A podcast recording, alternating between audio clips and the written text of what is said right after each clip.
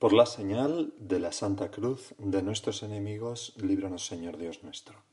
En el nombre del Padre y del Hijo y del Espíritu Santo. Señor mío y Dios mío, creo firmemente que estás aquí, que me ves, que me oyes. Te adoro con profunda reverencia. Te pido perdón de mis pecados y gracia para hacer con fruto este rato de oración. Y por tanto, Señor, para no engañarme, porque muchas veces el fruto viene cuando uno mm, mm, escucha limpiamente tu voz en su conciencia. Madre mía Inmaculada, San José mi Padre y Señor, Ángel de mi guarda, interceded por mí. En la misa de hoy, la primera lectura es de los Hechos de los Apóstoles. Recordáis que los apóstoles han sido conducidos a comparecer ante el Sanedrín y el sumo sacerdote por que seguían predicando a pesar de la prohibición después de que el ángel los sacara de, la cárcel. Entonces los interrogan y les preguntan, ¿no os habíamos ordenado formalmente no enseñar en ese nombre, es decir, en el nombre de Jesucristo? En cambio, habéis llenado Jerusalén con vuestras enseñanzas y queréis hacernos responsables de la sangre de ese hombre. Y lo eran realmente. Eran responsables, claro que sí, en parte. Todos los hombres somos responsables, pero ellos de una manera particular. Tienen la conciencia como que no son capaces ¿no? De, de, de, de, reconocer sus errores, de reconocer cuál es la verdad de su vida y de su actuar. Pedro y los apóstoles replicaron, hay que obedecer a Dios antes que a los hombres. Una frase que ha hecho tanto bien a tantas personas, ¿no? Es como una norma de conducta en tantas situaciones. Hay que obedecer a Dios antes que a los hombres. Entonces, Pedro les sigue explicando que, que, Jesucristo resucitó, a quien vosotros matasteis, etcétera, etcétera. Y dice, testigo de estos, testigos de esto, somos nosotros, los apóstoles, y el Espíritu Santo. El Espíritu Santo, que es el protagonista siempre de los hechos de los apóstoles. El Evangelio del Espíritu Santo se le llama y el Espíritu Santo. Y atentos, que Dios da a los que lo obedecen. Ellos al oír esto se consumían de rabia y trataban de matarlos. Hay que obedecer a Dios antes que a los hombres, y la voz de Dios es la conciencia. La conciencia que es esa voz que nos viene de lo alto, y que resuena en nuestro interior y que nos habla como si fuéramos distintos a quien pronuncia esas palabras. O si, como si nosotros estuviéramos subordinados a quien pronuncia esas palabras o hace ese juicio. Eso es la conciencia. Y realmente es alguien distinto a nosotros, es la voz de Dios en el alma, como dice el catecismo. Y realmente tiene una autoridad absoluta sobre nosotros porque es la misma voz de Dios. Para el cardenal Newman, la conciencia era eh, la, experiencia más básica de Dios. es una experiencia íntima, no era un razonamiento, sino era una experiencia empírica de que, de que Dios está dentro de mí y me habla. Y me, y me habla con autoridad. Y eso se, muestra en el, en el, lenguaje cotidiano. ¿Cuántas veces decimos, mi conciencia no me deja hacer esto o eso? Es como si, aunque yo quisiera hacerlo, hay alguien que me impide hacerlo. Alguien superior a mí. Y efectivamente es Dios. O me he quedado con mala conciencia después de hacer aquello otro. O de decirte esto o de pensar así o de reaccionar así.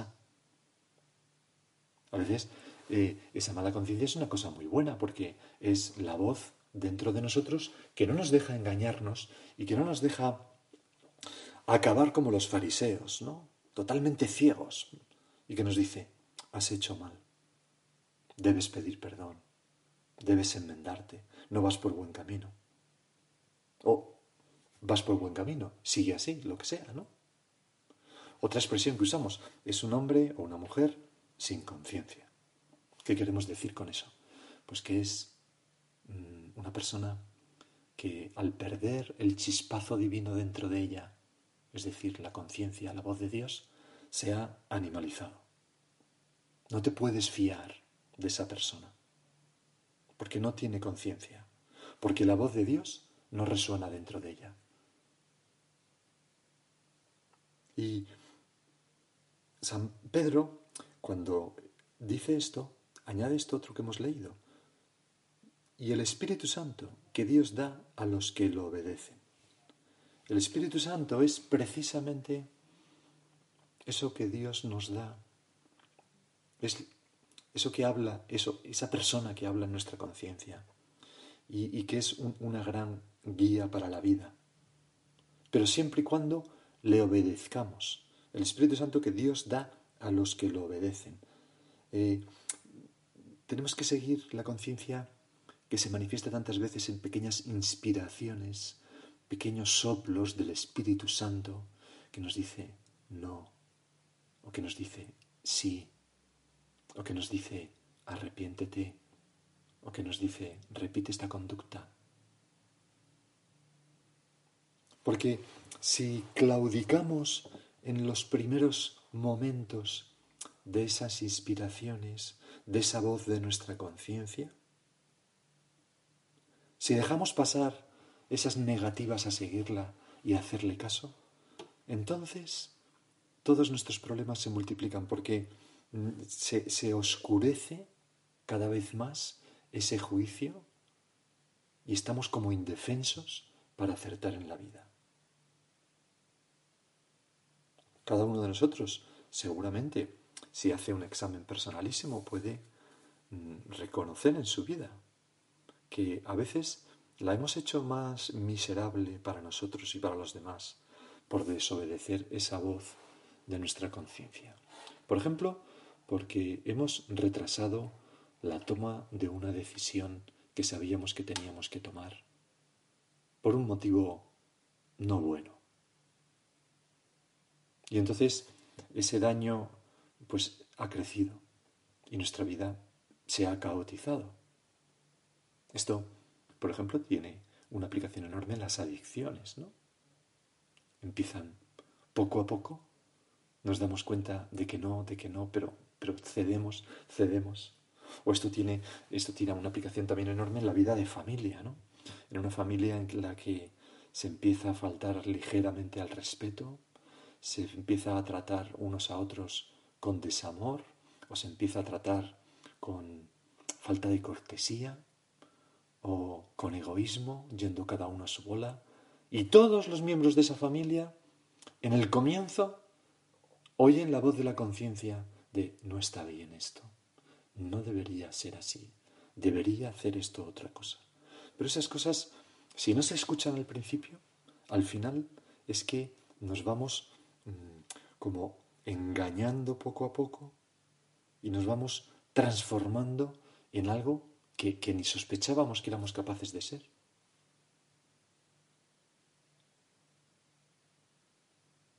Algo así les pasó a los fariseos. Fíjate que cuando el San Pedro les dice que hay que obedecer a Dios antes que a los hombres, algo que ellos deberían afirmar también, y les cuentan pues que eh, Dios resucitó a Jesucristo, algo que ellos sabían, porque los soldados fueron y les contaron y les pagaron un dinero para que dijeran que lo habían robado, o sea, ellos sabían que pues a pesar de todo eso, ellos al oír esto se consumían de rabia y trataban de matarlos. Queremos acallar la voz de la conciencia en esas otras personas que nos despierta a nosotros, nos sacude, porque nosotros ya la hemos acallado. Los pequeños combates la primera, los primeros compases de la docilidad a, esa voz del Espíritu Santo son claves en nuestra vida. Ojalá, Señor, mm, sepamos escuchar al Espíritu Santo en, esas, en esos juicios de la conciencia y no llenarnos de soberbia. Fijaros que ayer en, el Evangelio de la Misa se decía, este es el juicio que hace el Señor, ¿no? Dice, que la luz vino al mundo y los hombres prefirieron la tiniebla a la luz, porque sus obras eran malas. A veces la luz viene al mundo porque de vez en cuando alguien viene a despertarnos, como a los apóstoles a los fariseos, ¿no? Y nos dice ese alguien cosas que no queremos oír, cosas que teníamos olvidadas, pero que sabemos que son verdad, y cosas que nos comprometen y nos exigen a cambiar.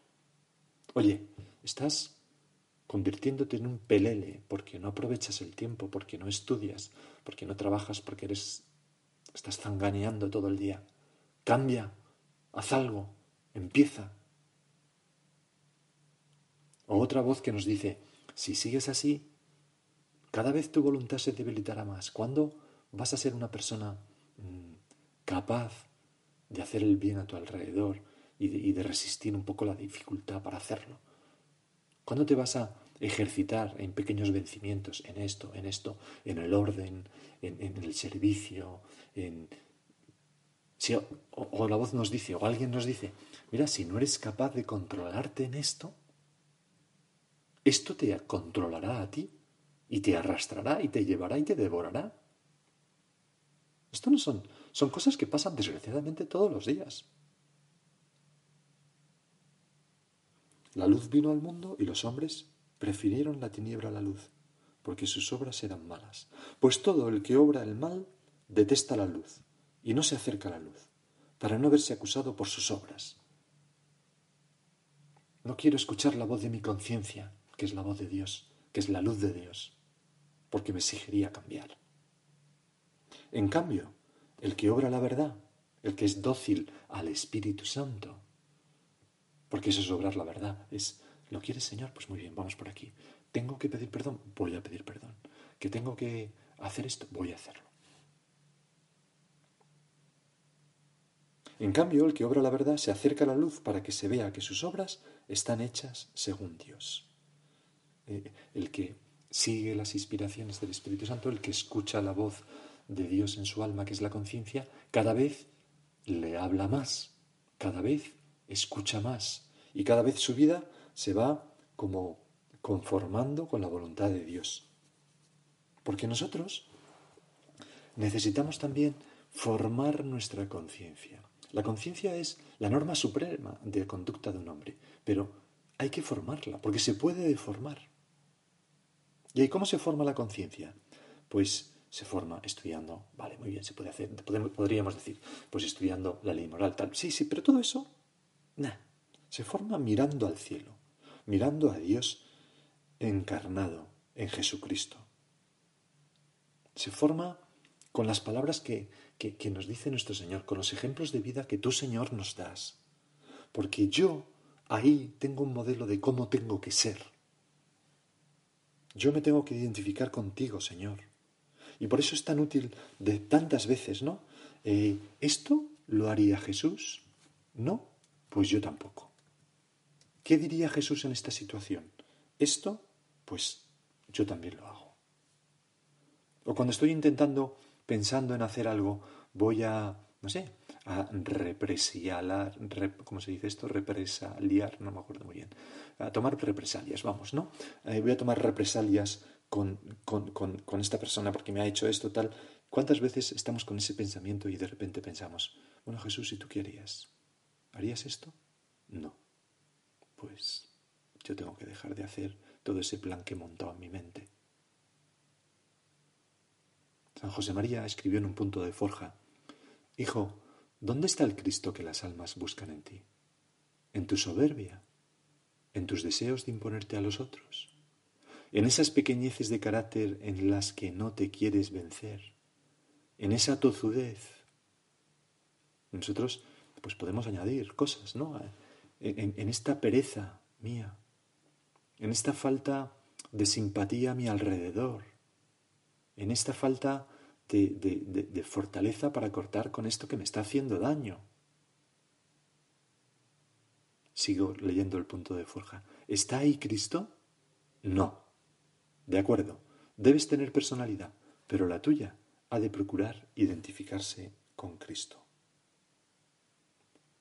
Pues todo esto que hemos ido meditando y hablando contigo, Señor, nos sirven ahora, nos sirve para entender el Evangelio de hoy, el Evangelio de San Juan, que tiene que, ha elegido la liturgia para la misa de hoy, que es continuación de esas otras palabras que hablaban de la luz y que hemos leído del Evangelio de ayer. Dicen así, como siempre son palabras densas, muy teológicas, más difícil de entender que, que otros evangelistas. Dice San Juan, son palabras de Jesús, el que viene de lo alto está por encima de todos. La voz de mi conciencia, que viene de lo alto y me ilumina, es el Espíritu Santo que me habla. Sigo leyendo. El que es de la tierra es de la tierra y habla de la tierra.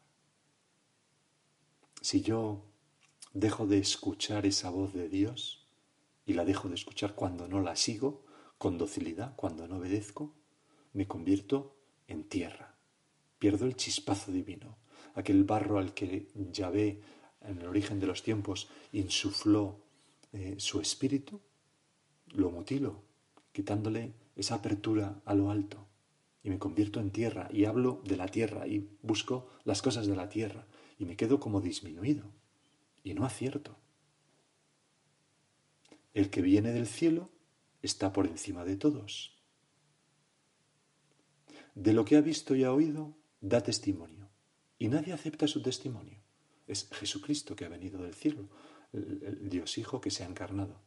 Es también el Espíritu Santo que nos viene de lo alto. Pero más en, este versículo, San Juan, nuestro Señor, se refiere más bien a sí mismo. El que viene del cielo está por encima de todos. De lo que ha visto y ha oído, da testimonio.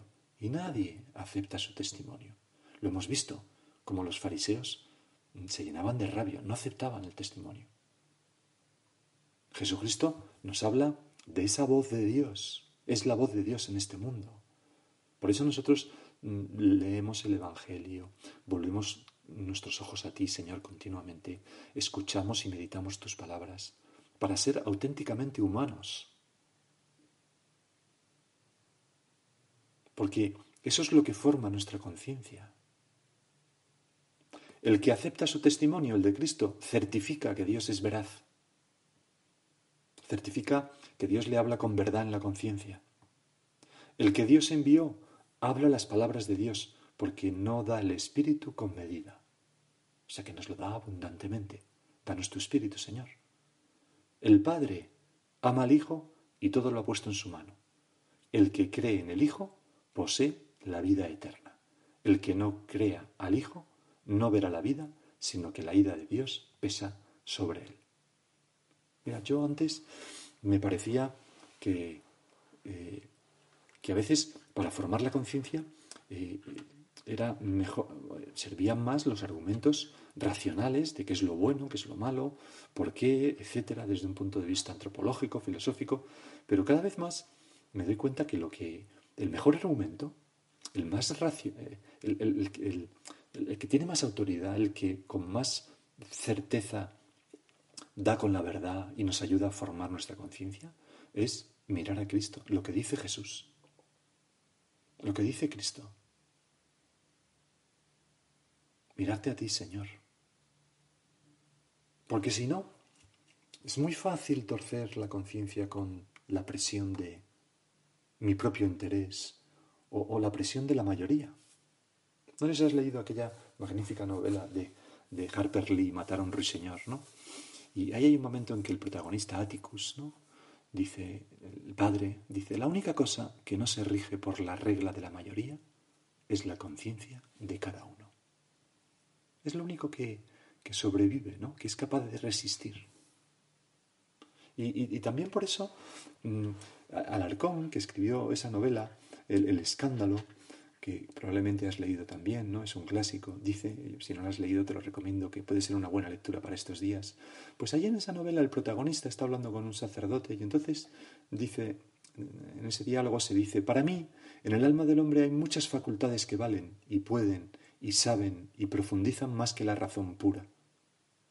Refiérome a esas misteriosas potencias reveladoras que se llaman conciencia, sentimiento, inspiración, instinto. Son todas cosas que nos hablan de, Dios, ¿no? Que los ha puesto en nosotros. a esos ensueños, a esas melancolías, a esas intuiciones que son para mí como nostalgias del cielo, como presentimientos de otra vida, como creencias del alma enamorada de su Dios. A Dios no hay que explicarlo y demostrarlo con argumentos, como un teorema matemático. A Dios se le ve en todas partes, y muy particularmente en el fondo de nuestra conciencia, cuando nuestra conciencia se halla limpia. Siga usted desembarazando la suya del cieno de sus pecados, y no tardaremos en hallar los puros veneros de la fe. Por eso, cuando a veces hay personas que acuden, ¿y cómo puedo yo tener más fe? Pues limpia tu conciencia. Limpia tu conciencia. Haz lo que, eh, haz lo que, lo, que, lo que sabes que tienes que hacer. Ponte en marcha. Y ya verás cómo poco a poco, en un proceso palutino, irás descubriendo cada vez más la voz de Dios ahí. Porque la conciencia nos abre a Dios. Y, un, y nos abre un Dios que es un Padre misericordioso y que siempre nos perdona. No es la conciencia un dedo acusador simplemente, sino es un dedo señalador. Pues vamos a pedirle a nuestra Madre que nos ayude a formarnos muy bien la conciencia, hacerle mucho caso, a escuchar las voces del Espíritu Santo, como ella supo hacer en toda su vida. Si la vemos eh, en, inmaculada, pues eh, ¿cómo, ¿cómo sería la respuesta de la Virgen a esas continuas inspiraciones de su esposo, el Espíritu Santo?